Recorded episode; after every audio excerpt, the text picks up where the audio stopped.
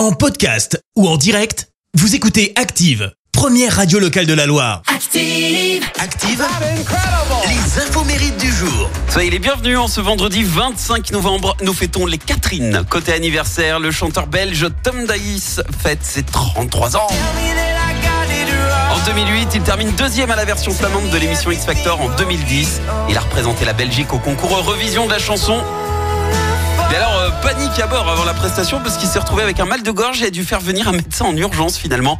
Il termine sixième du concours et il compte bien euh, réitérer l'exploit, mais en duo cette fois-ci puisque depuis 2018, il forme avec sa chérie Kato le duo The Starlings et ils sont en lice pour l'édition 2023. Et c'est également l'anniversaire de l'acteur le plus malchanceux de l'histoire du cinéma. Le Britannique Doug Scott qui vient d'avoir 57 ans. Son plus grand succès au cinéma, eh ben, c'est celui de l'ennemi de Tom Cruise dans Mission Impossible 2.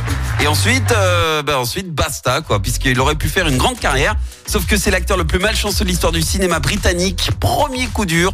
Il aurait dû incarner Wolverine dans X-Men. Sauf que bah, Doug Scott a eu un accident lors du tournage de Mission Impossible. Bim, le dos.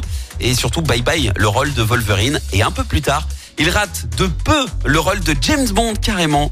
Et c'est Daniel Craig qui lui chipe le contrat. Ouais, quand ça veut pas, ça veut pas. La citation du jour.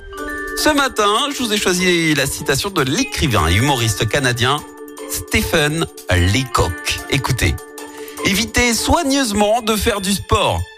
Il y a des gens qui sont payés pour ça.